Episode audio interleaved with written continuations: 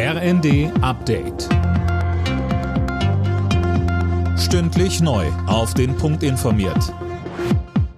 Ich bin Dirk Justes. Guten Tag.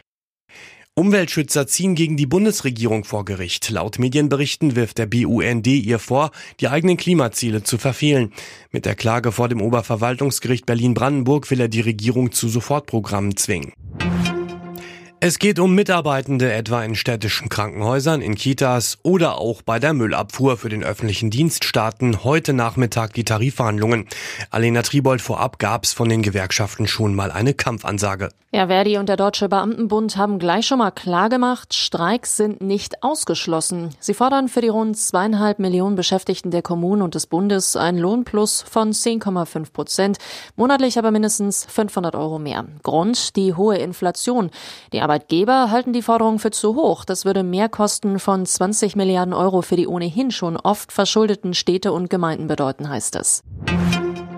Die Prüfung der Leopardbestände in Deutschland ist so gut wie abgeschlossen. Das hat Verteidigungsminister Pistorius nach einem Treffen mit NATO-Generalsekretär Stoltenberg gesagt. Es gibt aber nach wie vor keine Entscheidung darüber, ob Deutschland diese Kampfpanzer an die Ukraine liefern wird, sagte Pistorius. Er betonte, Deutschland leistet bereits umfangreiche Waffenhilfe. Deutschland hat jetzt auf den Weg gebracht ein Frühlingspaket mit Marderpanzern, Brückenlegepanzern, Patriot-Systemen und vielem anderen mehr. Insgesamt in einem Volumen von knapp 1,1 Milliarden Euro nur für dieses Frühlingspaket. Das bedeutet, in der Summe hat Deutschland bereits mehr als 3,3 Milliarden Euro aufgewandt. Gut anderthalb Monate vor der Oscarverleihung in Los Angeles werden heute die Nominierten bekannt gegeben. Auch Deutschland kann in diesem Jahr auf eine Auszeichnung hoffen. Das Kriegsdrama im Westen nichts Neues gilt als großer Favorit für die Kategorie bester internationaler Film. Zum Auftakt des 17. Spieltags der Fußball-Bundesliga empfängt Schlusslicht Schalke heute RB Leipzig.